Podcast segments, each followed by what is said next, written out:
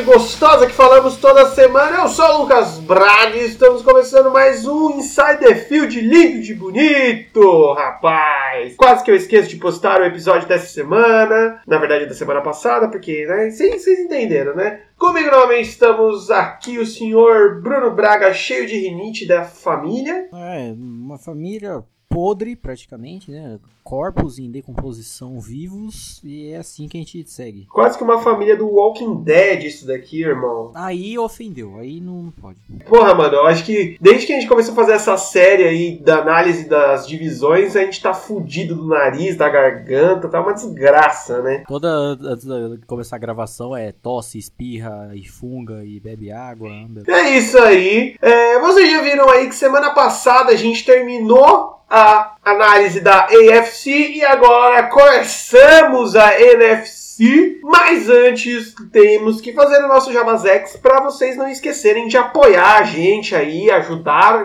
esta bagaça a crescer, não é mesmo? Então nunca se esqueçam de se inscrever no nosso canal do YouTube, lembrando que queremos bater os 100 inscritos antes do kickoff inicial. É, é, só procurar lá por Inside the Field. A gente ainda não tem aquele URL bonito. Por quê? Porque não tem os 100 inscritos.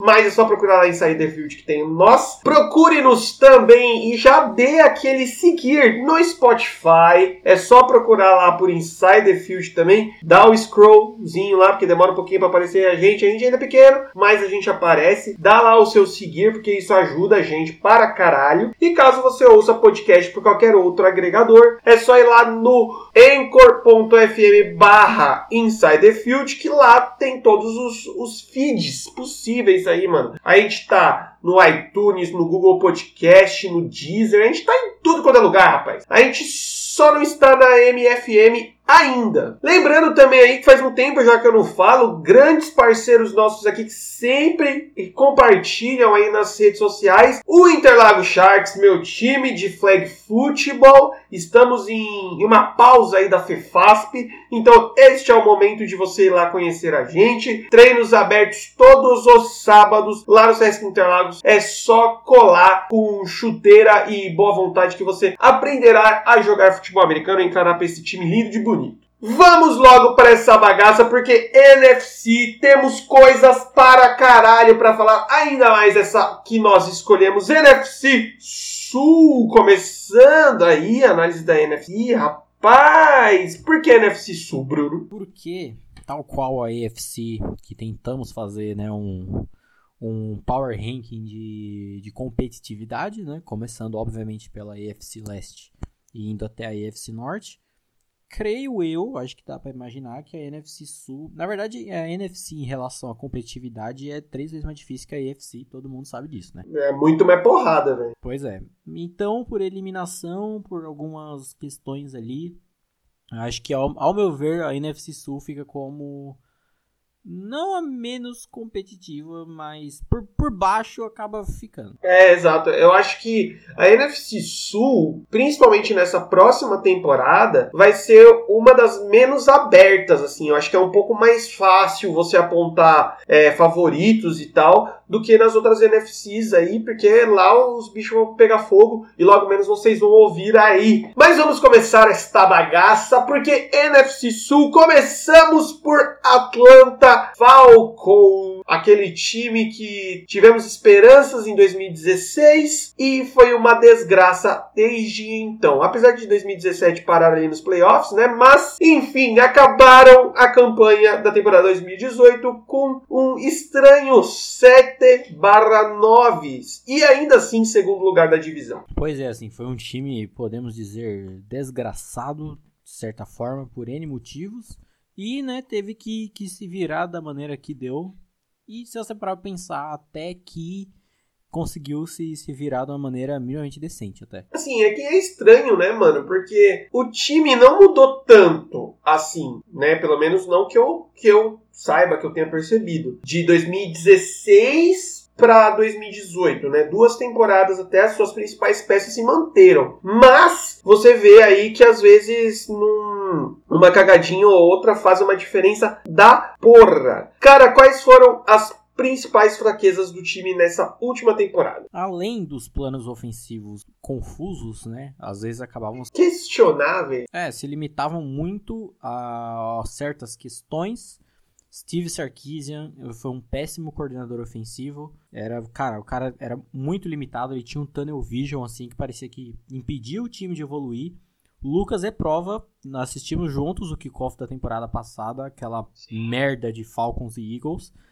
E a, e a indignação do rapaz não puxar a jogada do lado direito do campo, sendo que ele ficava atacando toda hora do mesmo lado e não dava certo. Bruno assistindo Atlanta Falcons contra Philadelphia Eagles, sendo um torcedor do Pittsburgh Steelers, estava gritando em pé quase que em cima da cadeira de ódio. Esse é o esse foi o parâmetro do jogo. Exatamente, foi assim uma limitação ofensiva que é, que permaneceu por praticamente boa parte da temporada. Não é à toa que tiveram uma campanha negativa. Mas não apenas isso, né? O principal, podemos dizer assim, sem sombra de dúvidas, foram os desfalques por inúmeras lesões. Foi um time, como eu falei, desgraçado, muito por conta disso. Perderam sete titulares antes do início da temporada que fizeram todo esse desfalque do pro ano inteiro, basicamente. E aquela coisa, né, velho? Uma coisa é você perder um jogador importante, dois, até três, né? Num esporte que é tão coletivo como o futebol americano, até vai. Mas 7 é foda. Não, 7, mano, é, é mais da metade de um dos dois times, né? Considerando time de ataque e de defesa, cada um tem 11, né? Então o time acabou se. se quase que se resumindo a Matt Ryan soltando bola na, no sufoco pra Julio Jones, né? Basicamente. Falando nisso, quem foram os jogadores destaques? Destaque desse time nessa última temporada. Já, né, tirando da frente o nosso querido quarterback Matheus Rian, porque assim como alguns outros que a gente falou, tal qual não citamos o Ben Roethlisberger como jogador de destaque dos Steelers, fazem parte, né, dos quarterbacks que a gente elegeu lá como top 5 das suas conferências. Então lá a gente fala mais sobre eles, mas só para deixar obviamente como um destaque. Mas no caso do resto do time, acaba ficando completamente para jogadores do ataque, né? Porque boa parte desses desfalques por lesões foram jogadores da defesa, se não me engano, quase todos. Então, meio que acabava não sobrando muita gente para salvar ali. Então, os principais ao todo acabam ficando por quatro jogadores. Julio Jones, o wide receiver principal, foi o quarto jogador com mais jardas recebidas. É aquele split end cabuloso, um dos melhores corredores de rotas da NFL, um dos melhores wide receivers da liga. Top 5, hein? Top 5, hein? Exatamente. E, assim, cara, não tem o que falar dele, dessa, desse plano ofensivo limitado de receber, de ser a atenção principal do time. Ele lidou muito bem, afinal de contas não tem muito o que, que duvidar dele, né?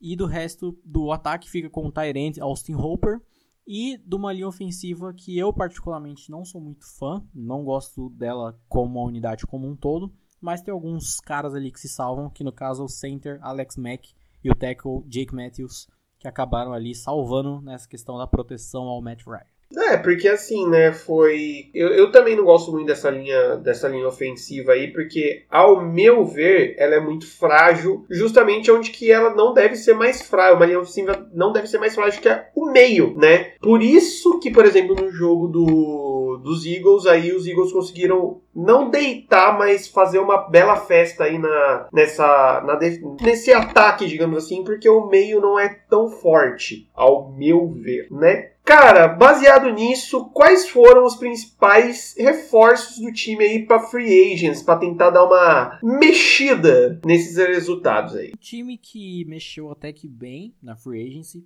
trouxe o running back lá de Carolina, Ken John Barner, o safety lá de Indianapolis, J.J. Wilcox, e o edge de New England, Adrian Claiborne. Então você vê que foram desses três principais jogadores vindos da free agency, cada um numa, num foco bem específico, né? Jogo terrestre, secundária e pass rush.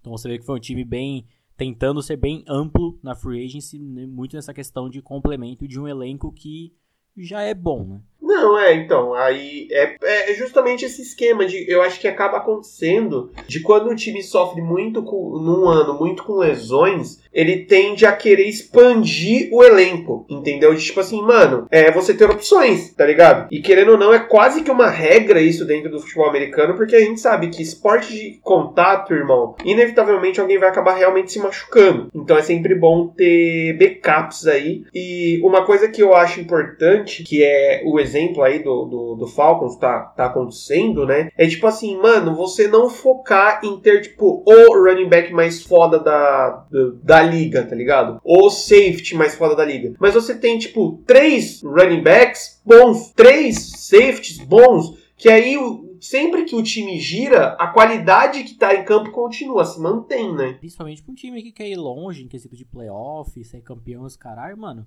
Ninguém chega em playoff com um time saudável. Quanto mais no Super Bowl, né? Então você tem que você tem que acabar se virando, né? Questão de rotação, de troca e tudo mais. Exatamente. Complementando aí essas chegadas, é, como que foi o draft lá da galera de Atlanta? Reforçando ainda essa questão da linha ofensiva não ser tão boa assim, né? Focaram em bons prospectos até de linha ofensiva, no caso guards Chris Lindstrom e o tackle Caleb McGarry, meio que né, deixaram claro o quão, o quão fragilizada, pode dizer, essa linha ofensiva, apesar de não ser uma linha ruim, mas não é tão boa como uma unidade. E tendo um quarterback como o Matt Ryan, que é um cara que, tipo, ele é muito bom em... Ele tem um trabalho de pernas muito bom, tem um ball placement muito bom, mas ele não é tão móvel, então proteger ele é o principal. É, quando você não tem um quarterback móvel, um quarterback que não gosta de se arriscar fora do pocket, o que você tem que fazer? Dar um pocket decente pro cara, tá ligado? E o Matt Ryan já se provou mais de uma vez aí que se você der tempo protegido para ele, o maluco vai vai resolver ali, digamos assim, né? Comissão técnica do Falcons composta pelos head coach Dan Quinn, o offensive coordinator Dick Cotter e o defensive coordinator Dan Quinn também, olha só, que, que surpresa! É, falou, foda-se, eu vou mandar essa porra dos dois lados, caguei também. Caguei! E o, como falamos, planos ofensivos horríveis, Steve Sarkisian horroroso, demitido depois de uma temporada, e trazem o head coach de Tampa Bay da temporada passada para assumir como coordenador ofensivo, que eu acho uma decisão até que ok, assim. Em termos ofensivos, Tampa Bay não foi tão desastroso assim apesar de tudo, né? Então acho que dá pra, dá pra fazer um trabalho bacana aí, principalmente com essa galera, essa galera que chegou e que vai se reestruturar, no caso, depois de tantas lesões. Sim, assim, a, o, o caso de trazer o, o Dirk Carter é um, um um exemplo, é um fenômeno que a gente vai comentar daqui a pouco, quando a gente falar do, do Buccaneers, óbvio. É, mas esse negócio do Dan Quinn assumir as leituras defensivas, também chamadas defensivas também, é, não é, tipo, não é uma coisa rara de se acontecer, né, cara? É, a gente tem muitos exemplos aí de que o head coach acaba assumindo também. Eu acho que é, é uma balança muito fácil de de se desbalancear aí entre o cara falar não, mano, é, acho melhor ficar na minha mão e justamente por ficar tudo na mão do cara da bosta, tá ligado? Mas vamos ter que analisar, vamos ter que esperar o, o, bicho pegar mesmo. Baseado em tudo isso, eu acho que já ficou claro quais são as melhorias necessárias para esse time na próxima temporada, né? Assim, né, alguma das já citadas como a maior proteção ao Matt Ryan e podendo assim ampliar mais o ataque, né? Eu acho que muito desses planos ofensivos meio bizarros não vieram apenas do Steve Sarkisian ser um louco do caralho, mas por o Matt Ryan não conseguir ter uma, prote uma proteção tão, tão presente assim.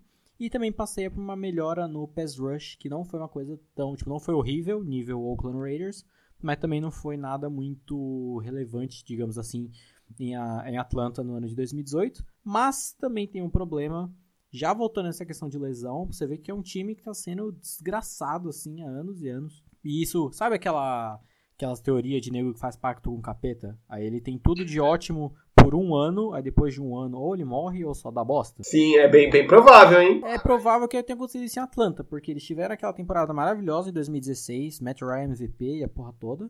Chegam no Super Bowl já em 2017, né? Começo de 2017, e dá aquilo lá que todo mundo viu. Nem todo mundo, né? Alguns desligaram e foram dormir achando que sabiam o que ia acontecer e não souberam. E aí tomam a virada dos Patriots. E aí em 2017 fazem uma campanha bizarra, apesar de ser boa. Eles conseguiram ir pro wild card sendo o terceiro lugar na divisão. Foram tipo três times da NFC Sul pros playoffs. Passam os Rams no wild card e no divisional round caem contra quem? Philadelphia Eagles, que foi o campeão da temporada. Já tomam no cu bonito. Philadelphia Eagles tunado do Sudão, né, nessa época. É, mesmo não tendo sido um, um espanco, né, foi 15 a 10 para Philadelphia, querendo ou não, perdeu e posteriormente foram os campeões, então já tomou o campeão na cara.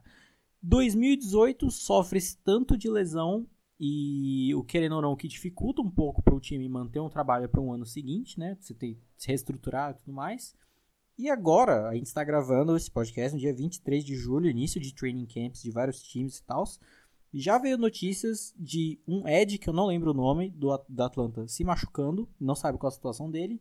E do J.J. Wilcox, que eu citei como reforço de free agency, se machucando e perdendo a temporada inteira. Então, cara, é muito foda, velho. O que, que tá acontecendo lá? Não sei se é preparador físico que pega pesado, sei lá, mano, mas é muito bizarro. É que nem se falou, eles venderam a alma pro capeta aí para chegar ao Super Bowl. Eles venderam para chegar, tá ligado? Só que eles esqueceram que o capeta é o Bill Belichick, tá ligado? Então eles se fuderam. Agora estão pagando aí essa, essa merda. E. Ou também pode ter o elenco cheio de maluco retardado que faz só bosta na pré-season, quando chega na temporada mesmo, se estoura todo, tá ligado? Os malucos não se mantêm quando tá fora de temporada. Velho, para finalizar Atlanta Falcons, qual que vai ser o, a campanha deles para 2019 e o resumão desse time? Então, Atlanta tem o histórico desde então dessas temporadas, né? De ser um time que é hypado dentro dessa divisão, mas que acaba não se. Como posso dizer? Não justificando muito todo desse. em torno desse hype. E é foda você apostar neles por N motivos. Então, fora essa questão de, tipo, você não sabe quando vai vir, vai voltar essas putas dessas lesões do caralho, então é muito tenso. Fora que o calendário deles não é fácil. Se tem uma coisa que esse calendário não é, é fácil.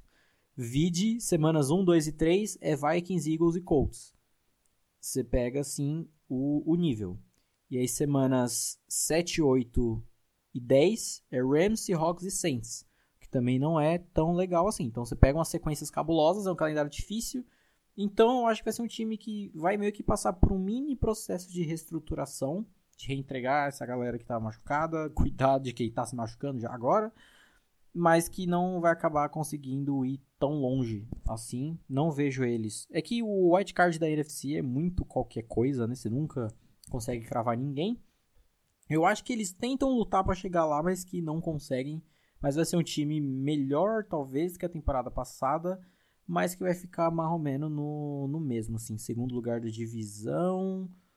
É difícil, velho, é muito difícil. Acho que segundo, terceiro tá, tá ok, assim. É, mano, é, assim, eu acho que a gente vai acabar ficando muito em cima do muro dentro da NFC, que é mais competitivo, é muito mais complicado. Só que assim, cara, que nem você falou do, do calendário dele, sim, tem umas pedreiras, mas, cara, os caras vão pegar Cardinals no meio, jogam duas vezes com Buccaneers, jogam com 49ers, tá ligado? Então, eu ainda acho que dá, assim, eu acho que os, o, o Falcons vai ser muito um time é, mediano no, no, modo mais master possível, tá ligado? Que essa galera ponta de linha vai passar por cima e a galera mais baixa vai tomar na cara. Então, para mim, eu acho que fecha aí um, um 8-8, um 7-9, sabe? De novo, por aí. Mas eu acho que por conta disso, por conta da NFC ser uma maluquice do caralho, eu acho que eles não passam pra playoffs. Então, mas aí a gente entra nessa questão da galera por baixo. Você falou de três times aí que não são necessariamente ruins ou horríveis, saca? Não, não, não necessariamente ruins, mas são times que estão sofrendo aí com é, alterações de chegada de quarterback novo, volta de lesão de quarterback, tá ligado? É, desmanche no elenco. Então, vai ser. Eu acho que em cima disso os Falcons vai capitalizar. É. Dando sequência, vamos lá para aquele time, o time que tem dois estados, não é mesmo? Carolina Panthers, o time que tem como quarterback um cara com dois serviços, quarterback e pipoqueiro de escola, tá ligado? De porta de escola. Ó, essa, essa, essa piada nunca morrerá. Mas é um cara estiloso, um homem com um sorriso Cativante. Mano, eu aposto que você quiser que o Ken Newton tem mais do que 32 dentes na boca, velho. ele é um verme do deserto. Né, mano, o maluco ele é muito estranho. Sai na porrada com os amigos de treino, quer comprar assento no avião, o maluco é brabo. Tá certo, tá certo. Eu faria o mesmo. Eu sou louco para ser, eu sou louco para ser um milionário que se veste mal pra caralho, saca? Não, você seria o o, o, Cani, o Canilton do, do mundo invertido. Você compraria os seus amigos de time e brigaria com o assento da, da primeira classe. time que terminou com a campanha 7 9 na temporada 2018, sofreu muito também com lesão, né, velho? Sofreu muito com problemas mentais de pessoas lá dentro. é, já me traga aí as fraquezas desse time na temporada passada. Já reforçando isso que eu estava falando, vem muito por defesa que não recebia ajustes durante os jogos então é muito bizarro. Era só vai, né, mano? O famoso vai. É, tipo, a gente tem um plano de jogo. Ele deu certo o show, não deu, se vira aí, galera. Não posso fazer mais nada. Tal qual o Chama que vem no Super Bowl, realmente. e aí, tipo, é bizarro você pegar o placar dos jogos do, dos Panthers é, primeiro tempo, segundo tempo, é tipo ladeira abaixo, assim, o time, os jogos que eles perdem. É porque eles morrem, né? É, tipo isso, só, só desiste no meio. E um ataque que se enfraqueceu no meio da temporada por falta de adaptação do playbook devido à lesão do Cam Newton, né, cara? Que é o que o qual é o problema? Você tem um quarterback que teve um problema no ombro, né? Já citamos ali no podcast passado. Meu querido TJ Watt deu uma porrada nele e ele acabou zoando o ombro. E aí você força o quarterback em campo e você não adapta o playbook a jogar com um quarterback de braço zoado. Você fica puxando big play, rota longa e aí, mano, não tem o que fazer, tá ligado? Você vai cagar o rolê inteiro. Não é à toa que até o jogo contra Pittsburgh, o jogo contra Pittsburgh foi na semana 10. Até a semana 9, eles tinham duas derrotas apenas. Para Atlanta e para Washington, só. Eles estavam muito bem. E aí dá esse problema e eles perdem todos os jogos até o final, com exceção da semana 17, que foi o Saints sem o Drew Brees. Então, cara, você vê qual foi o nível do problema que foi lá dentro. Nossa, é, é, é, complicadíssimo, né, mano? Quando você vê que um time tem um potencial do caralho, um ataque com peças, assim, formidáveis, digamos assim, né? Que alguns aí até despontando como melhores em suas posições, mas você não tem um plano de contingência aí, velho. Ficou nítido que o Carolina, assim como outros times aí, velho, deu ruim no QB, mano. Esquece e joga a temporada toda fora no lixo, né? Falando nisso, quem foram os destaques de 2018? E tem um cara aí que eu gosto dele para caralho. Então, começando pelo, pelo ataque, né, que tava, tava brilhando muito nesses, nessa primeira metade de temporada que o time tava muito bem. O homem que o Lucas gosta muito, é o wallpaper do celular dele, o running back Christian McCaffrey, né, que apareceu aí para essa temporada jogando muito bem, tava meio que carregando o piano ali em certos certos momentos e que né, já está ingerindo uns remédios de cavalo aí, um monstro para essa temporada. O cara tava passando pela rua, chegou o John Gruden. Ei, vem cá, vem cá, meu garotinho, vem cá, garotinho. Porque o bicho, mano, deu uma inflada aí, hein, velho. E ouso dizer aí que Christian McCaffrey está no top 5 running backs de 2018. Olha aí. O que o amor não faz com as pessoas. 2018, hein? Temporada 2018. Então, Mas enfim, continuando, ainda nas peças ofensivas de Carolina, tivemos o wide receiver DJ Moore, um rookie, se eu não me engano, que jogou muito bem, conseguia complementar muito bem esse, como posso dizer, esse estilo bem ofensivo que Carolina tem sob o comando do Cam Newton em campo, né? E aliado a isso, o Tyrande Greg Olsen, que também já esse já é mais experiente, já tá um bom tempinho ali já no time, e que conseguia principalmente essa questão do, cara, eu esqueci o nome do do o termo, que é quando você faz passes um pouco mais curtos e aí você ganha jardas com, com o passe. Screen pass? Não, o nome do termo em si, que é isso, que eu não lembro agora. E querendo ou não, Cam Newton, né, não tem como não citar ele, esse expoente ofensivo de Carolina há tantos e tantos anos, que running back que passa aí, não, menos. Não, porque ele é muito bom, né? E durante esse tempo que ele estava saudável, tava, o sucesso do time estava nítido como passava por ele. Rapidão sobre o menino Newton. Newton, esse, esse bagulho de ah, running back que passa, tereréu. Esquece isso, gente. Esse termo ele não existe mais, tá ligado? Porque daqui a pouco você vai falar, tipo, caralho, um quarterback não corre, tá ligado? As coisas mudam. O futebol, o futebol americano evolui, tá ligado? Então, cada vez mais você vai ver quarterbacks móveis que vão para cima mesmo e o caso do Ken Newton, é, eu acho que ele, junto com o Russell Wilson aí, são dois caras que sabem é, medir muito bem, o ler muito bem a hora de correr e a hora de passar. Diferente, por exemplo, do Kaepernick, que mais corria do que passava. Aquele ali sim você podia chamar de running back que passa. Mas enfim, continue. E falando das peças defensivas, né, que tiveram sua importância no elenco, principalmente durante enquanto o time estava bem, né? O linebacker Luke. Como que lê esta porra? Não sei. Coultry, eu acho que é isso, não sei. Porque. Ah, cara, esses nomes. Tem certos nomes uh, na língua inglesa, se é que isso é em inglês, né? Que a pronúncia é sempre a parada completamente inversa do que tu imagina, então vai ficar desse jeito. Complementando principalmente o pass rush, o defensive tackle Kawan Short, que estava presente muito bem nesse quesito da, da pressão no miolo da linha ofensiva inimiga conseguia exercer bem e segurar o pass rush dessa linha defensiva. E lá na secundária, o Eric Reed, que conseguia manter bem o, a cobertura em zona e dar uma, uma segurança ali pro resto da defesa em geral. É meio doido, né, mano? Que só de você falar esses nomes aí, citar esses nomes, você fica bem claro que o time tinha potencial pra caralho, né, velho? Pra ir até mais longe e tal. Falando nisso, quem veio aí de reforço na Free Agents para melhorar esse time aí? Temos nomes interessantes, hein, cara? Talvez, não sei se foi o que melhor mexeu na Free Agency nessa divisão, mas um dos melhores, sem dúvida, né? Trouxe o Jared McCoy, defensive tackle lá de Tampa Bay, muito bom, fortalecendo mais ainda esse pass rush.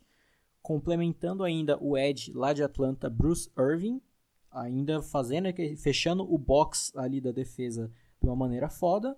E o wide receiver lá de New England, Chris Hogan, que é um bom wide receiver, principalmente em esquemas, como posso dizer, de rotas que se cruzam, às vezes alinhado como slot. Então acho que tem tudo para fortalecer bem o ataque, principalmente jogando com o menino Newton.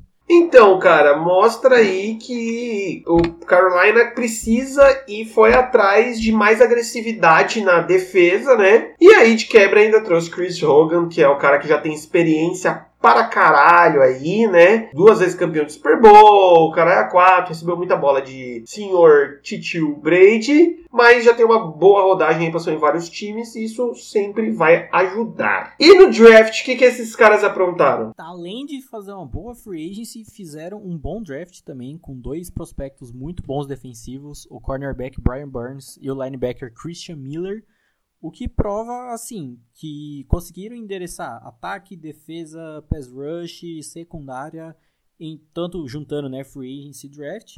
E é um modo que eles estão, tipo assim, de vencer ou de pelo menos se estruturar melhor nessa temporada para ir com tudo na próxima, que eu acharia estranho. Mas considerando que é um elenco ainda relativamente jovem, dá para fazer esse projeto mais a médio prazo, digamos assim, mas que tem tudo já para ir bem por agora, assim, o front office agora do da administração de Carolina tá uma equipe boa, uma equipe robusta, que eu acho que todas essas boas escolhas e boas decisões com certeza passaram por eles o que prova que o time tá num foco muito bom, assim, tão bem encaminhados, ao meu ver. Ah, não, totalmente, velho. Quase que sem, sem discussão. Comissão técnica de Carolina, formada pelo head coach Ron Rivera. Adoro falar com, essa, com esse sotaque americano, Rivera. É, offensive coordinator, o North Turner. E o defensive coordinator, o Eric Washington. Galera que já tá um tempo aí já, né? E aí chegamos, né, no, no elefante na sala, que é o Ron Rivera. Esse rapaz, que dizer desse rapaz? Eu acho que ele tem um, ele troca umas figurinhas com o John Gruden ali. Ele manda um zap zap pra galera. Porque o cara. É, é a, bre, a breja de. breja de quinta, tá ligado? É ele e o John Gruden, tá ligado? E cara é foda, galera. Na sexta a gente já, já emenda ali, faz um bagulho louco. Não, que aí chega a sexta, loucaço no trampo, tá ligado? É, já sai no, no foda-se, é sexta mesmo. Sexta é. É, como pode dizer, é uma pré-season do, do, do, final de semana, tá, tá foda-se. Mas por que, velho? Vamos lá. Tirando todos esses fatos que a gente já sinalizou como as fraquezas da temporada, né? A defesa que não recebe ajustes, que também entra na questão do Eric Washington a questão da falta de adaptação ao playbook a um QB machucado, que porra, é uma lesão no ombro, que vai influenciar diretamente no passe do cidadão e tu continua puxando rota longa, forçando o rapaz em campo e o cara é quatro. Burrice, obviamente. Só faltou o braço do Kenilton sair voando, né? É, junto com o do Andrew Luck, mais ou menos. Assim. O, o rapaz, ele emitia opiniões, assim, em entrevistas muito peculiares, porque é um cara que tem um time exponencialmente muito ofensivo. Cara, você tem o Cam Newton, já começa por aí, toda essa galera do ataque que eu citei. E é um cara que fala que jogo bom é jogo defensivo, é, sei lá, 10 a 3 no máximo, assim, com destaque da defesa, tudo lindo, planos defensivos maravilhosos, e é isso. É isso que você falou, é isso, né? Fazer o quê? Tipo, por que, velho? Por quê? Mas, e assim, e não é pouco tempo que ele tá no Panthers, não, velho. O maluco tá lá desde 2011. Então, assim, assim, não é muito, não é pouco tempo pra gente, né, aqui, que já, já viu a, as cagadas como são, mas pelo jeito pra galera lá do, da NFL, isso daí é pouco, tá ligado? 10 anos é, é nada pra galera da NFL, né? Que é bizarro que ele passou pela temporada de MVP do Cam Newton, ele viu o monstro que ele pode ser, porque aquilo ali não é normal, né? O que ele jogou naquela temporada. As defesas, as defesas jogavam contra os Panthers naquela época, parecia a defesa de college. E olha que o corpo de recebedores do Carolina não era fodão na época. E aí você parece que meio que vai só indo lateral abaixo, encucando de uma maneira bizarra, sabe? Você tem, você sabe do, do da capacidade totalmente de ataque ofensiva, de ser marromeno como o Kansas City foi a temporada passada, de seu ataque e a linha de frente foda e carrega o time. Mas ao contrário de Kansas City, você ter também uma defesa bem estruturada e você não faz nada com isso. É bizarro. É, é, quase que inexplicável, na verdade. Já você já deu uma passada boa aí no que precisa melhorar nesse time, né? Mas complemente aí, feche esse caixão. Pois é, começando pela defesa mais sólida, principalmente no segundo tempo dos jogos, né? Uma defesa que se adapte, que faça as correções necessárias, os ajustes, que é uma parada extremamente importante, somente considerando com as mentes ofensivas atuais da NFL são inteligentes, né? Partindo de Sean McVay e todos os seus os seus agregados que estão espalhados agora na, na NFL. É, seus, seus filhotes. E a comissão técnica que saiba extrair o melhor do bom elenco que possui, né? Parecido menos com o Los Angeles Chargers, só que em outra, em outra escala, porque o elenco, né, obviamente, de Carolina não é tão bom quanto de, de Los Angeles, mas é uma situação parecida, assim, você tem um bom elenco, você tem bons jogadores, ataque, defesa, é, secundária, em todos os campos, basicamente. E você tem uma performance medíocre de terceiro lugar de divisão, como foi, é inadmissível praticamente. Eu acho que não só inadmissível, mas eu repito a palavra, quase que inexplicável, na verdade, né, cara? Velho, como que fecha Carolina na temporada de 2019? Qual vai ser a campanha deles e qual é o resumão aí? Caso o Ron Rivera não decida fuder com todo esse trabalho do front office bem feito do, de Carolina, eu acho que é um time. Parando pra pensar agora, eu acho que é um time que tem mais potencial de pegar o segundo lugar na divisão do que a Atlanta. Principalmente pelo calendário deles, que não é tão difícil. Pelo menos não pega sequências assim de times muito fortes como Atlanta pega, né? Só pro final ali que dá uma engrossada. Mas dá para manter uma, uma temporada mais, mais constante e melhor. O Cam Newton disse que tá saudável. Palavra de jogador é confiável? Não. Injury reports? Injury report? Muito menos. Mas né, não duvido que, que realmente esteja considerando o tempo que foi, tratamento, tarará. Mas eu acho que dá para fechar uma campanha positiva. Não vou chutar nenhum número, mas uma campanha positiva. E passando aqui agora um segundo lugar melhor aí na, na divisão, lutando fortemente pelo wildcard. Cara, analisando aí o calendário dos Panthers, eu ainda acho que não vai ser tudo isso não, velho. Eu acho que ainda eles vão, eu acho que eles vão manter esse 7-9, porque eu acho que beleza, o Canilton melhor, saudável aí, é um puta de um avanço. Sim, mas as principais armas do, do Carolina, a gente passeia bastante aí pelo jogo do Christian McCaffrey, principalmente, já foi meio que analisado, tá ligado? Pelos outros times. Eu não canso de repetir isso, que a galera tem que renovar aí, mano. A cada a cada semana o cara tem que renovar. Imagina de, um, de uma temporada para outra. E o foda é isso, que a comissão técnica de Carolina já se mostrou não tão criativa assim para conseguir mudar as coisas de forma rápida, de forma conforme o jogo precisa, tá ligado? Então eu acho aí que eles não vão tão longe não. É tipo isso, né? É porque você tem inveja do Canilton.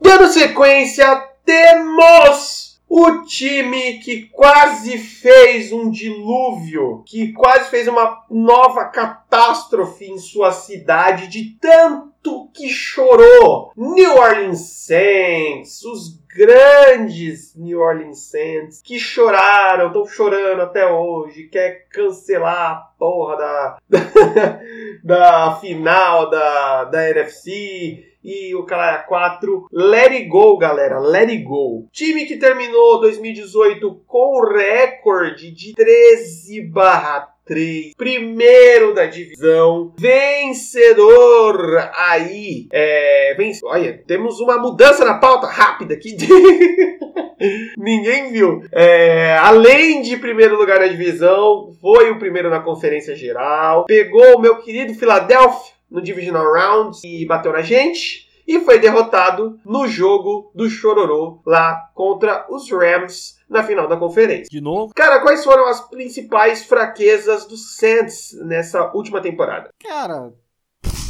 Difícil, né?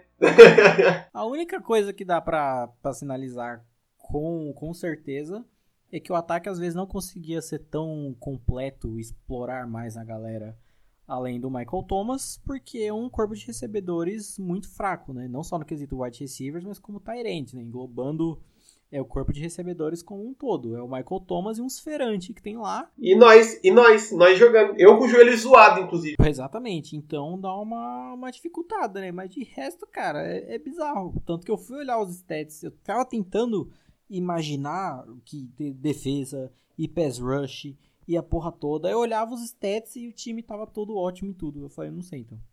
Eu desisto. Não, é, exato. Cara, eu vou, eu vou falar uma coisa que aqui no ar, uma coisa que eu acho que a gente já conversou pessoalmente, né? Nas nossas rodas de bate-papo. É, mano, eu acho, infelizmente, que o Saints, eu acho que mais infelizmente pelo quesito Drew Brees. Que o Saints tem uma, uma ziquezira aí mesmo, tá ligado? Que é o time do. Com, é, comparando aí com o, futebol nosso aqui, quase que o Flamengo, tá ligado? Porque é um time que sempre tem um time muito forte, sempre é um time muito favorito, mas acaba sempre no cheirinho, vamos dizer assim, tá ligado? E a gente já tá aí nessa pegada, mano, há o quê? Uns 5 anos, quase. E eu falo infelizmente porque o, parece que o time é, sempre falta aquele quesinho a mais que talvez, por exemplo, se fosse um, um cara, um wide receiver um pouco melhor faria toda a diferença por exemplo. E eu acho, infelizmente, que a gente não vai ver Drew Brees ganhando mais um Super Bowl. Mas é, é só é triste, né? Infelizmente. Triste, é trágico. E talvez, tipo, o que a gente pode citar como, como ponto, assim, não só pelo quesito de não estar tá tão hypado assim, apesar de tudo, é o quesito de não ser um time que seja, que seja tudo tão novo assim, né? Que apresenta coisas muito novas, mas que apesar de tudo tá sempre mantendo essa produção absurda há tantos e tantos tempos. Principalmente com um elenco que, apesar do Drew Brees, né, com a exceção dele, é um elenco jovem. Então, dá pra, apesar de tudo, manter uma produção específica há tanto tempo, tanto com a galera mais experiente quanto com o pessoal mais novo. É meio bem estranho isso aí. Sim, aí outro ponto que a gente tem que, tem que levantar aqui que, mano, o sinal vermelho em New Orleans já tá aceso porque Drew Brees já tem 40 anos. Então, assim, é, ele dá, dá notas de parar? Não. Mas a qualquer momento, né, velho, quando você passa ali dos 35 anos, jogando em qualquer esporte, na verdade, é, essa luz já acende, né? Mas vamos esperar. Cara, quais foram os jogadores de destaque do New Orleans esse ano? Assim como, né, já citado em outros casos aí, menção honrosa, obviamente, a Drew Brees, não tem como não falar, né? O uma lenda, né, velho? A medalha de prata ali de MVP da temporada depois de Patrick Mahomes, né? Relembrando, reforçando, falando um zilhão de vezes, podcasts de quarterbacks da NFC lá, a gente interessa mais Drew Brees, tanto a carreira como um todo, quanto a temporada 2018. Mas vamos aos jogadores de destaque do resto do elenco, que foram muitos, afinal de contas, foi um time excelente na temporada inteira, praticamente, né? Tô que chegou na final de conferência.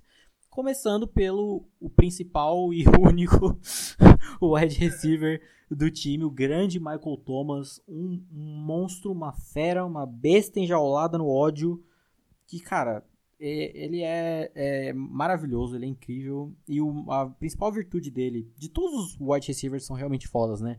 Que é a, a maneira que ele corre as rotas, é o que deixa claro que ele não é fruto de apenas um quarterback foda. É óbvio que jogar com o Drew Brees facilita muito, não é à toa que tem esse, o corpo de recebedor e dos ferantes e consegue produzir bem mas que o Michael Thomas é um cara que consegue fazer as mais diversos tipos de rotas, executá-las com perfeição, e seja rotas longas de split end, seja de flanker, seja mais pelo meio como slot, é um cara muito completo. É, mano, top 5 wide receivers aí do, de 2018, fácil. 2018 talvez acho que ele até entra para um top 3 se bobear aí, velho. Continuando dando prosseguimento aos jogadores do ataque, temos o running back Alvin Kamara, né? O rookie do o rookie ofensivo do ano de 2017 com razão, não sei, fica a dúvida. Juju Smith-Schuster, mas vamos lá. o recalque aí. Porque é o que a gente falou agora em relação à idade do Drew Brees, obviamente, tal qual os quarterbacks que já são mais velhos, como o nosso querido Tom Brady, que eles não têm mais uma, uma força tão cabulosa no braço quanto eles já tiveram em outrora. Então você tem um bom running back, um bom desafogador, digamos assim, do ataque que não force tanto o passe, é excelente. E você tendo um running back como o Alvin Kamara, você tira todo esse problema, né? Você não precisa forçar tanto passes, forçar o braço do velho. E você ainda tem um bom running back do seu lado, você consegue complementar todas as jogadas, tanto em finalização, seja para esticar o campo. Apesar de que ele é um dos running backs que é muito fruto, entre aspas, digamos assim, de uma linha ofensiva muito boa mas isso não tira o fato de que ele é excelente também. Não, linha ofensiva e leitura do senhor Drew Brees, né? E, já que citamos a linha ofensiva, tem uma galera dessa linha ofensiva que é muito boa, é uma linha ofensiva cabulosíssima, formada pelo center Max Junger, o tackle Teron Armstead e os guards Larry Warford e Andrew Speed, que é o que a gente falou lá em Atlanta, principalmente, questão da proteção do Matt Ryan, que, cara, você tem o quarterback pica, você tem que proteger ele bem. E se tem uma coisa que New Orleans faz com essa linha ofensiva, é isso. Tal qual New England fez, principalmente nos playoffs com o Tom Brady, né? Além, que junta o fato do Drew Brees ser um cara que tem uma leitura absurda, uma antecipação de passe assim, de outro mundo, e você ainda protege ele de uma maneira absurda. Então, assim, é praticamente o kit perfeito, né? Essa divisão como um todo, ela meio que sofre um pouquinho com linhas ofensivas que não, não são necessariamente fracas, mas que sofrem alguns, alguns lampejos de demência que é bizarro. A gente viu isso acontecendo com o Matt Ryan. O Panthers fudeu, perdeu a temporada porque o Cam Newton se machucou. E ok, foi em relação ao bom pass rusher, que é o caso do TJ Watt, foi. Mas nesse jogo contra os Steelers, cara, o Cam Newton tomou sec do Bud Dupree, velho. Quem toma sec do Bud Dupree, cara? se a linha ofensiva ali do, dos Panthers fosse o guard e o tackle do lado esquerdo fossem eu e o Lucas, a gente segura o Bud Dupree, velho. E os caras tomaram sec dele. Velho. Desculpa, eu tenho que cornetar alguém da defesa dos Steelers. Mas enfim, continuando. Endereçamos todos os jogadores do ataque de destaque. Agora vamos aos jogadores da defesa, que tem monstros, jogadores absurdos, como o grande Cam Jordan, edge desse, dessa secundária, defensive backs ali, mais no box, aliás de New Orleans. Um pouquinho, um pouquinho falador demais, né? Tipo, meio malão, mas joga muito, né, cara? É, tipo, um dos melhores Eds aí da, da temporada. E ele é basicamente o espelho do Michael Thomas no ataque, porque ele joga sozinho, né? Tem a piada, né, que ele joga com os isopor do lado dele, porque o resto da galera ali do lado no box. Da linha é foda. É triste. E ele se mantém em altíssimo nível há um bom tempo. Eu citei um jogador aqui que eu tenho certeza que ninguém citaria como jogador de destaque de New Orleans em 2018, que é o Alex Anzalone, linebacker, que estava na segunda temporada dele, se não me engano. E apesar de, se eu não me engano, ele ter sofrido com lesão no começo da primeira temporada dele, uma parada assim, foi um cara que ele apareceu pontualmente em vários jogos de 2018 e em jogos importantes. Contra o Rams, contra a Philadelphia nos dois jogos. E em vários jogos importantes ele esteve ali presente. É um rookie, basicamente, né? Segundo anista, agora indo para a terceira temporada. que é muito bom, parece ser um desses caras que veio muito pronto, trabalho absurdo da comissão técnica, e tem longas madeixas, loiras, tal qual um elfo. Era isso que eu ia comentar. O que dá uma, uma reforçada, né? Combina com o uniforme, ali, que lindo, com o dourado lá. Dourado? Foi escolhido a dedo, certeza. Né, com certeza. E complementando os dois últimos jogadores da defesa, Marshawn Lattimore, cornerback, absurdo. Monstro demais. Monstruoso em toda a cobertura de campo, principalmente homem a homem, aos receivers oponentes. O cara é um monstro. E o safety, talvez uma temporada de redenção, podemos dizer. O nosso querido Marcus Williams, né? Que apesar do, dos apesares, é um bom jogador. E houve boatos de que o momento mais comemorado por torcedores de New Orleans na temporada 2018 foi na semana 8 contra o Minnesota Vikings, quando o Marcus Williams acerta um tackle no Stephon Diggs. Comemoraram como um gol de Copa do Mundo essa porra. Cara, mano, a, a, galera de New Orleans é muito viúva, né, mano? Você é louco, irmão. Mas, enfim, é um puta de um timaço. E para completar isso, o que, que eles me trouxeram ainda nessa free agent? Era um time que por um bom tempo passou meio que tímido na free agents somente porque não endereçava essa questão do corpo de recebedores e tudo mais. Mas fizeram um reforço pontual, que é o Tyrande Jared Cook, vindo lá de Oakland, no podcast da EFC Oeste. Eu lembro de ter citado ele como os destaques de Oakland, mesmo porque foram só dois, né? Então é fácil lembrar. E apesar de não ser tipo um puta Tyrande monstruoso, ele é bom, ele é ok, ele se destaca bem. E Drew Brees. então, assim, você dá uma, um complemento absurdo, principalmente a um time que tem todo esse problema do fraco corpo de, de recebedores. Traz o running back lá de Minnesota, Latavius Murray, que é um running back ok também, considerando que o Mark Ingram saiu lá para Baltimore. Você manter essa divisão com o running back, essa jogada com mais de um, aliando como slot algum deles, permanece muito bem. E complementando o pass rush do time com o Malcolm Brown, vindo lá de New England, que é um bom jogador e tem tudo para complementar essa linha mais ainda, aumentando ainda mais, podendo ser explorável ainda mais o pass rush de New Orleans, seja pelo meio da linha ou pelos lados com o Cameron Jordan. Sim, muito bom, né? E no draft, esses caras fizeram alguma coisa? Eles foram pro draft? Foram bem time no draft, que não tinha escolha de primeira rodada. E quando jogou na segunda, já era uma escolha muito baixa, né? Então, o de destaque fica só pro Eric McCoy, um center, que é no center até que de destaque nesse, dentro desses prospectos, mas pelo menos deram, foi uma, endereçaram não uma necessidade, mas uma coisa que é importante para o time, somente considerando que é um jogador que, né, sofre com porrada, com pressão o tempo inteiro, e é bom você sempre ter essa segunda opção aí, caso necessário. É, sim, sempre bom, né? Comissão técnica formada pelo head coach Sean Payton e as suas carinhas de choro. Offensive Coordinator, o Pete Carmichael e o Defensive Coordinator, Dennis Allen. Galera que também já tá um bom tempo aí em Orleans, né? Uma comissão técnica, cara, muito boa, completíssima, assim. Sean Payton, um dos melhores play callers da NFL, apesar daquele aquela viseira que ele usa ridícula. Mas é um cara muito inteligente, muito bom e é tipo são caras que fazem são criativos, que fazem os ajustes pontuais no time e que conseguiram, conseguem coordenar, é o que a gente fala, né, de bons técnicos como um todo, como o Bill Belichick, como outros, que é juntar a galera experiente com a galera mais nova, como a gente falou, Alex Anzalone é novo, Marshawn Lattimore é novo, Marcus Williams é novo, Camara é novo, e junta com a galera mais velha, como o Kim Jordan, como o Drew Brees, que é um ancião, então você junta toda essa unidade bem, bem completa aí, e é uma comissão técnica absurda. E assim, como está escrito na pauta, lerei aqui para os senhores ouvintes. Melhorias necessárias para a temporada. Sei lá, comprar o campeonato. Porque é isso, né? É a única, é a única coisa que eu vejo, assim.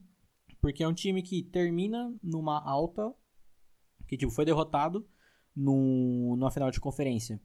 Como já discutimos aqui, não vamos voltar nessa questão de não perder o jogo por causa do erro de arbitragem, mas foram prejudicados, isso é um óbvio. E mas foi um time que, apesar de tudo, ainda levou uma final de conferência para o overtime. E termina nessa essa alta absurda, sem perder grandes peças em free agency, se reforçando bem na free agency.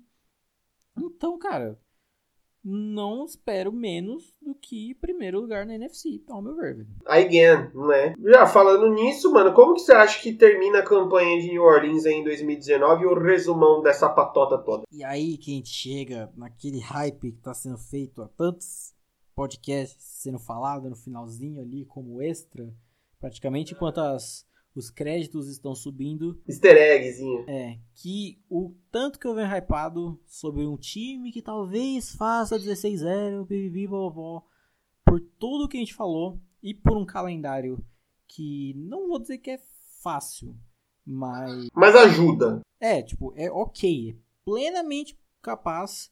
Ao meu ver, se tem um time que é muito capaz, da longe de todos os outros, assim, de fazer uma campanha 16-0 na temporada 2019 é o New Orleans Saints. Cara. Eu falo assim, eu só não concordo, não falo assim, puta, 16-0 100%, cara. Porque eu acho que o, a gente tem que colocar esse coeficiente de cagada, ainda mais no Saints, que às vezes esse coeficiente de cagada ele dá uma, um pico, e você, eles vão pegar times um tanto quanto complicadinhos aí. Nada que o Saints não consiga levar, né? Mas pegam Rams de novo logo na segunda semana, pegam Cowboys, pegam os Colts lá no finalzinho. Então, assim, cravar o 16-0 eu acho um pouco difícil. Mas eu acho bem provável, bem provável, bem possível, digamos assim. E se não, velho, vai repetir esse 13-3 aí fácil, viu? É por isso que eu falei, eu não tô cravando 16-0, longe disso, que acho que nem a galera New England em 2007 cravou 16-0. Mas, como eu falei, se tem um time que é capaz, ao meu ver, é fazer esse 16-0, mas, mano, Acho que até um 14-2 é plenamente suave, entre aspas, de ser feito. Ah, porque. vamos, vamos falar mais, mais fácil. Vamos falar mais fácil? Menos que 13-3 a gente vai achar estranho. Sim. Apesar de que sempre dá esses AVC geral lá em New Orleans, né? Como foi na semana 1 contra Tampa Bay na temporada passada. Exato. Que deu no que deu, mas ainda assim. Ou sei lá, o último jogo que perdeu, mas não tava com o Drew Brees, então meio que. Então, e assim, é claro que também, né, mano? A gente não pode também. Puta que pariu, porque na semana 5, é, na, no terceiro snap do quarto período, a 10 e 52 do jogo, o Drew Brees vai se lesionar. Não tem como saber isso, né? Então, assim. A gente analisa, a gente não prevê o futuro. Né? Exato. Mas para mim é isso, mano. Abaixo de 13 e 3, pra mim já vai ser estranho. Sim, muito estranho. E para fechar essa delícia que é a NFC Sul, temos, eu acho que o xodozinho de muita gente aí, Tampa Bay Buccaneers. O time que começou dando um susto geral na galera aí, ganhando de Saints, ganhando de Eagles. Toda a magia de Ryan Fitzpatrick aparecendo mas fechou a temporada com um 5-11 último da divisão. É, parece, parece aqueles filmes da Netflix, tá ligado? Que, sei lá, mano, tem o Will Smith, tem a Natalie Portman. Você assiste os 10 primeiros minutos falando puta que pariu e você termina indo cagar porque foi uma bosta. Não, são tipo séries da Netflix, né? Primeira temporada e segunda e terceira e tá dando dinheiro, então vamos arrastar e dar no que dá. Tampa Bay Buccaneers a gente pode apelidar de Tampa Bay Black Mirror, então. Não, não, porque pelo menos manteve um nível mínimo ali. Quem? Tampa Bay ou Black Mirror? Tampa Bay só foi ladeira abaixo, assim, é mais um The Walking Dead. Tá, boa, boa. Cara, quais foram as principais fraquezas dos Bucaneiros de Tampa Bay nessa última, nessa última temporada? Bucaneiros é um nome bom, assim, adoro. Bucaneiros é, é o melhor é, né, adjetivo, como fala? Uma palavra que é parecida? Ah, o melhor sinônimo. Sinônimo, isso. Sinônimo de amor é amar. Já dizia uma música aí que eu não lembro o nome. Nossa, claro, mano. E o nome dessa música chama Sinônimos. Olha, que bucaneiro é o melhor sinônimo de pirata que existe do mundo. Mas enfim. Nossa, total, né? As fraquezas de Tampa Bay nessa temporada ficam pela falta de objetividade no ataque devido à troca de quarterbacks, né? Começa ali no ciclo de Fitzmagic, dele destruindo ele começa a jogar mal, aí vem o James Winston, aí troca mais um pouquinho, e aí nunca sabe quem é quem. E apesar de não serem quarterbacks com estilos totalmente distintos, são diferentes, você tem que adaptar playbook, questão da sinergia com os recebedores e tudo mais, e acaba cagando tudo.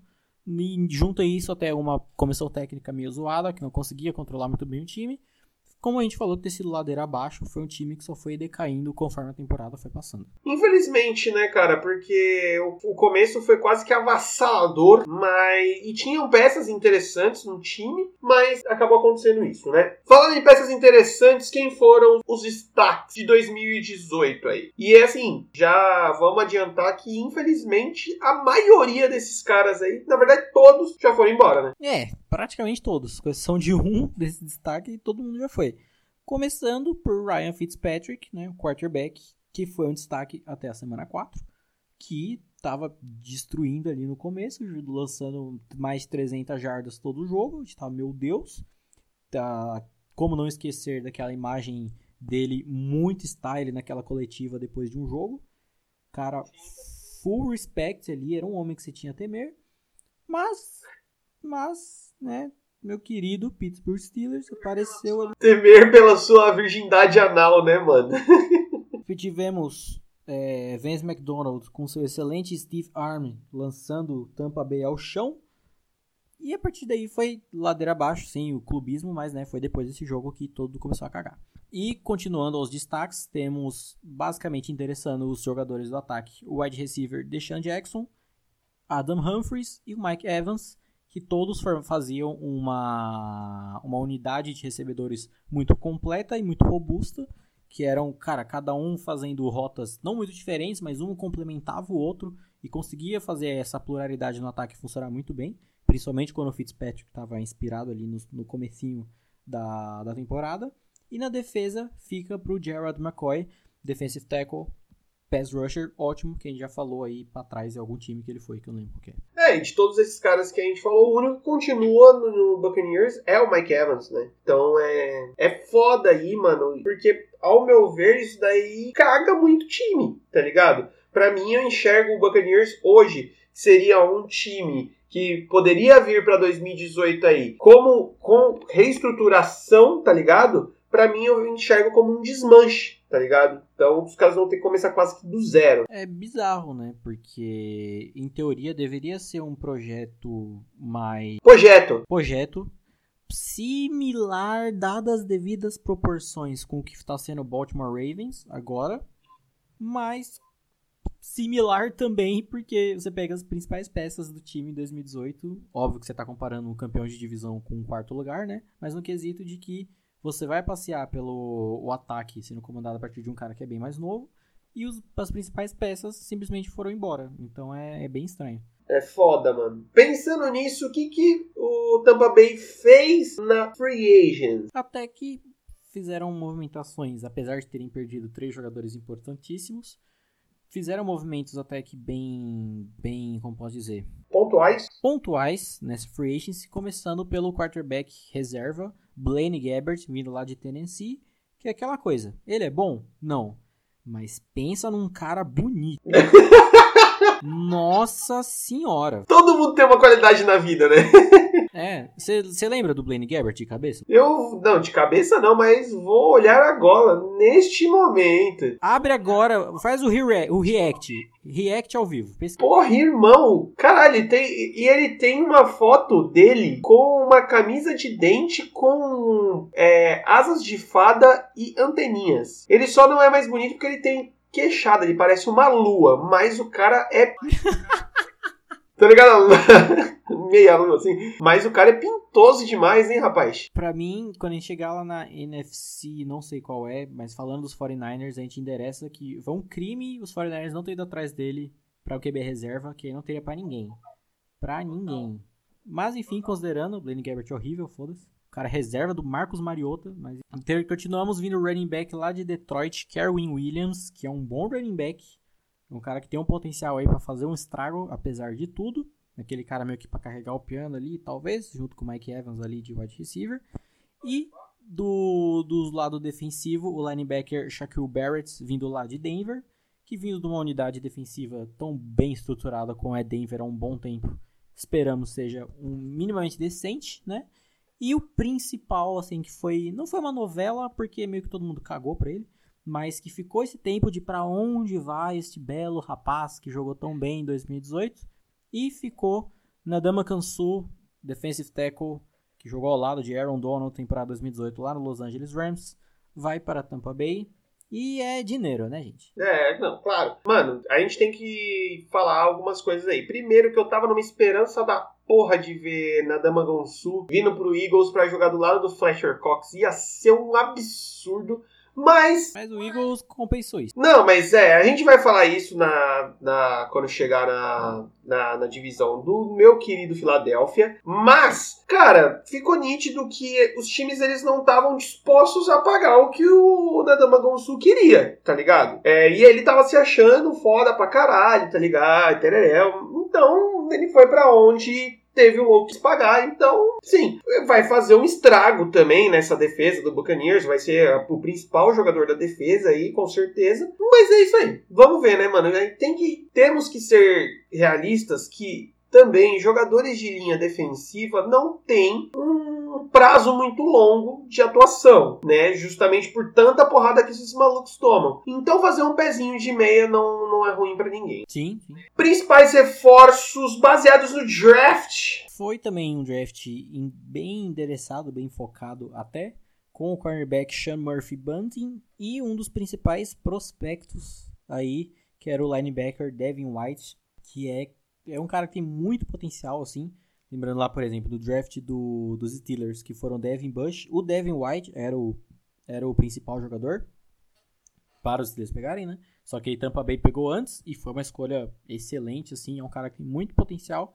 E eu tenho certeza ali que tem, tem tudo a complementar bem essa, essa secundária de Tampa Bay, apesar né, de ser uma secundária. Apesar não, né? Justamente por ser uma secundária que também precisa de bons reforços aí.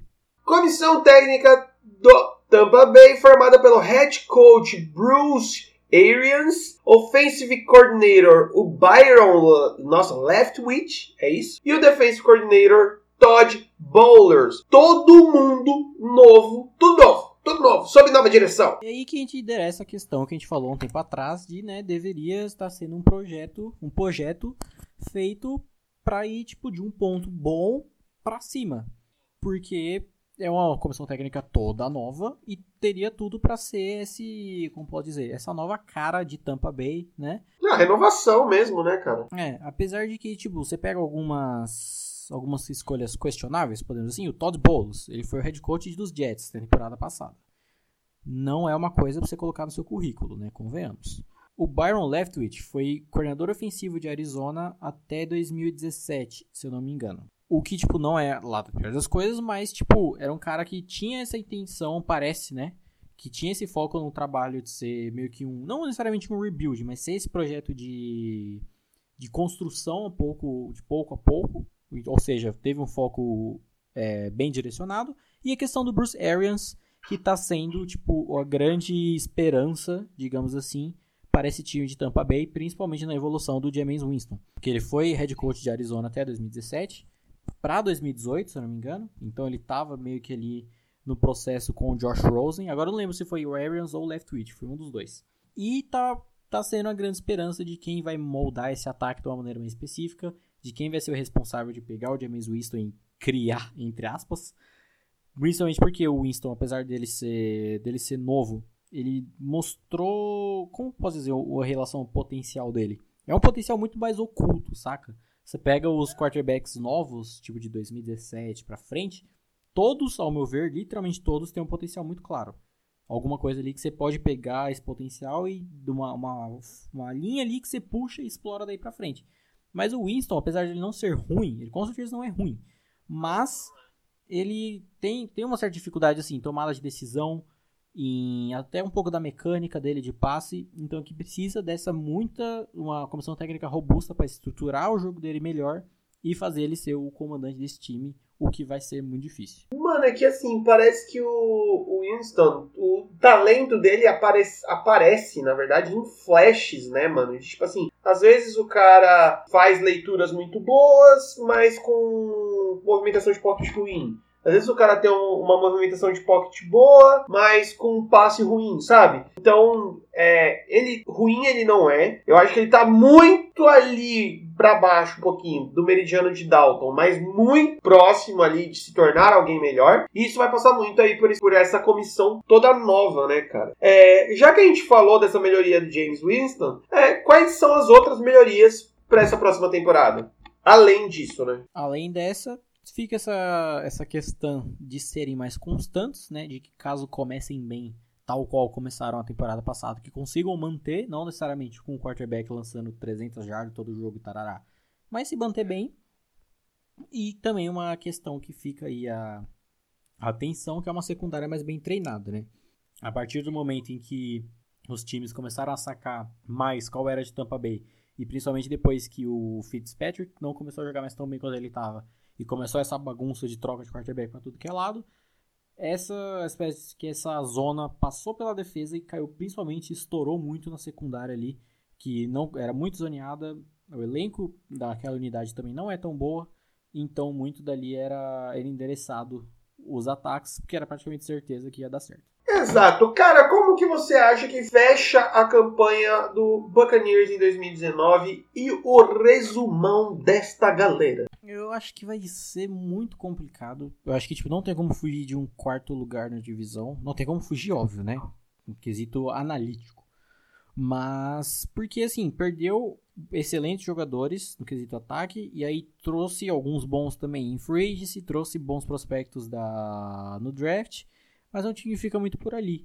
Eu acredito ainda no, nesse quarto lugar de divisão, mas não um 5-11.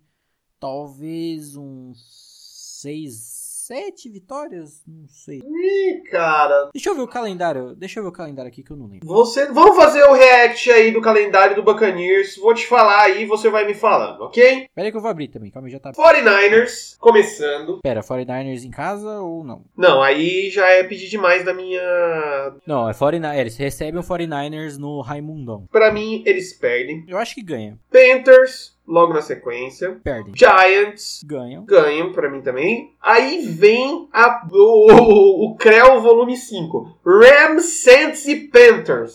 E Rams e Saints fora de casa. Fora de casa. Tudo derrota, irmão. E, ah, e o jogo contra esse segundo jogo contra os Panthers é lá em Londres. Olha que delícia. Titans depois. Que pra mim tem como ganhar. É. Seahawks. Lá no Century Link, complicado. Não tem o que fazer. Cardinals. Cardinals é o maior limbo dessa temporada, não sei. Exato. Aí vem mais um, mais uma tremidinha aí com Saints e Falcons. Falcons lá em Atlanta. É complicadíssimo. Aí, aí eles pegam os Jaguars, que a gente não sabe como vai estar ainda, né? É lá em Jacksonville também, então deve dar uma ajudada. Colts, É. Cat, Lions Lá em Detroit. e pra fechar Texans e Falcons. É complicado. Cara, eu aposto, a minha visão é um 3-13 aí, forçando um pouquinho, vai, pode bater esse 5-11 que fez aí, mas, cara, Vamos fechar no 4-12 então. vamos fechar 4-12 e A média, a média. 4 Exato, lá na meio.